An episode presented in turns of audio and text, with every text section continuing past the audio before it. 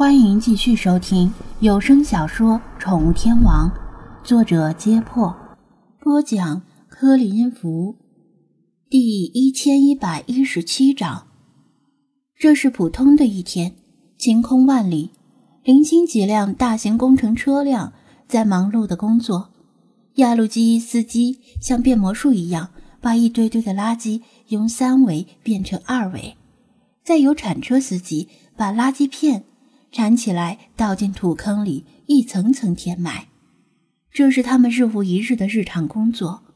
随处可见的野狗也不怎么怕人一样，堂而皇之的在距离工程车大概几十米的地方翻找垃圾、寻觅食物。更远的地方，填埋场外围的流浪狗们也在过着彼此相亲相爱、用牙齿互相打招呼的日常生活。你敢信吗？起因竟然是因为一袋未馊掉的排骨。这袋排骨可能是被主人遗忘在冰柜的某个角落里，直到过了一两年才发现，都被冻成了所谓的僵尸肉，然后被主人遗憾的扔掉了，辗转流落到这里。被扔掉的时候，这袋排骨依然处于冷冻状态。即使经过漫长的旅途运到这里，也仅仅是刚刚解冻而已。流浪狗可管不了是不是僵尸肉。相比于其他带着刺鼻馊味的食物，这袋排骨已经算得上珍馐美味了。最先是一条隶属于土狗团的土狗发现了这袋排骨，它循着味道掘垃圾三尺，终于翻出了这袋排骨。撕开包装袋，迫不及待地吃进一根沁凉而且没有异味的肋排，嘎嘣嘎嘣的，连骨头都嚼碎了，然后连肉带骨吞进肚子里，接着又想吃另一根。但是，这条土狗似乎忘了，周围群敌环伺。撕开包装袋的排骨味道迅速随风扩散，对于。普遍嗅觉灵敏的狗来说，不亚于鲨鱼闻到了血腥味儿。第二根肋骨刚进嘴里的时候，还没来得及嚼，这条土狗就听到背后恶风不善，在本能的驱使下，赶紧舍弃排骨，一个驴打滚躲开了。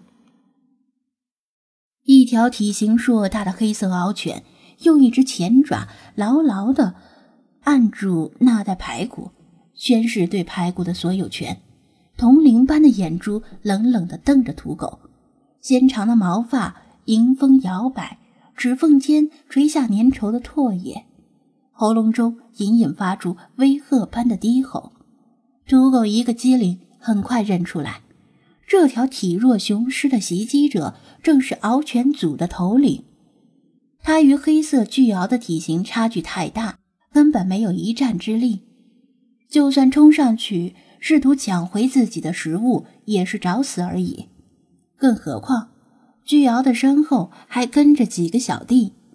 土狗咽了口唾沫，摆在他面前的路只有一条，就是夹紧尾巴落荒而逃，全当那袋白骨是他做的一场梦。巨鳌也是如此认为。通常情况下，巨鳌会把敌人赶走，再享用美味。但这袋排骨的味道太诱人，他甚至有些等不及了。更何况这条土狗对他没有半点威胁，便心安理得的把头一低，开始享受美味的肋排。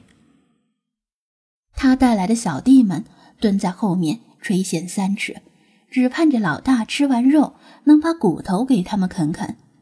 但是土狗面对这样的屈辱和蔑视。没有如巨鳌预料的那样落荒而逃，却把头一仰，嗷呜嗷呜的叫起来。声音未落，就听到一声狂怒的嘶吼。不远处，一条强壮凶悍的混种狗闻讯而来，正是土狗团的头领。身后同样跟着一帮小弟。巨鳌可以蔑视这条土狗，但听到老对手的吼声。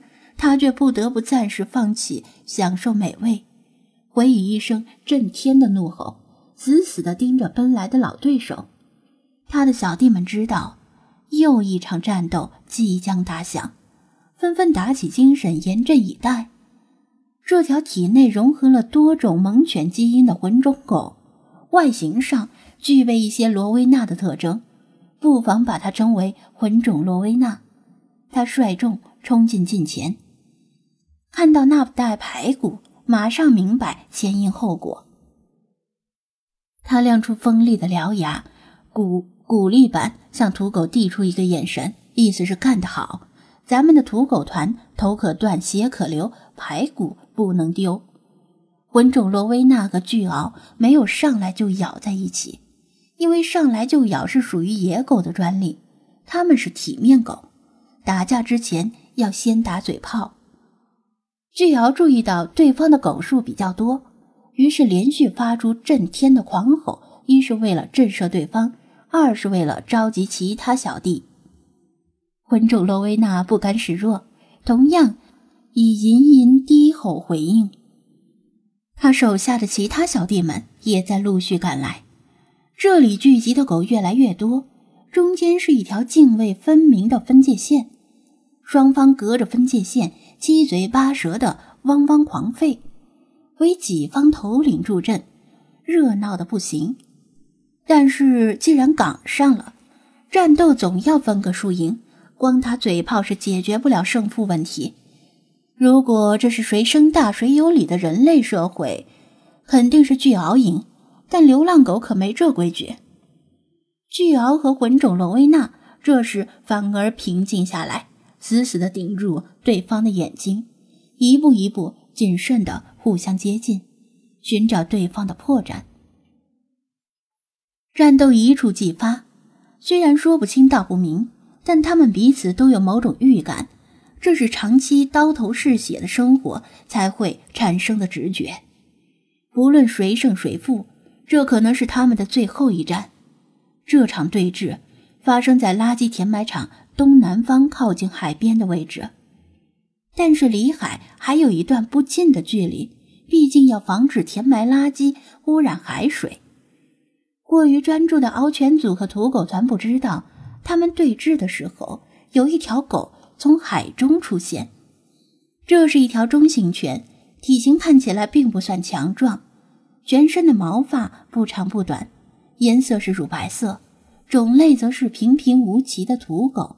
说好听点儿，就是。中华田园狗，没有谁看到它是怎么从海里出现，反正它就是那么在波浪中出现了，气定神闲地踏上岸边，一只前爪在沙滩上留下不深不浅的足印，宣示着它的诞生，终于又回来了。它嗅了嗅弥漫着海腥味的湿润空气，甩了甩身体。把毛发间的海水甩得水珠四溅，光靠甩是无法把毛发彻底弄干的，必须要晒太阳。他跳到一块干燥的礁石上，看着白云悠悠飘过，惬意地享受着初夏的阳光。然而，不远处传来此起彼伏的犬吠声，严重干扰了他的兴致。他一忍再忍，犬吠声却似乎没有停下的迹象，反而越来越嘈杂。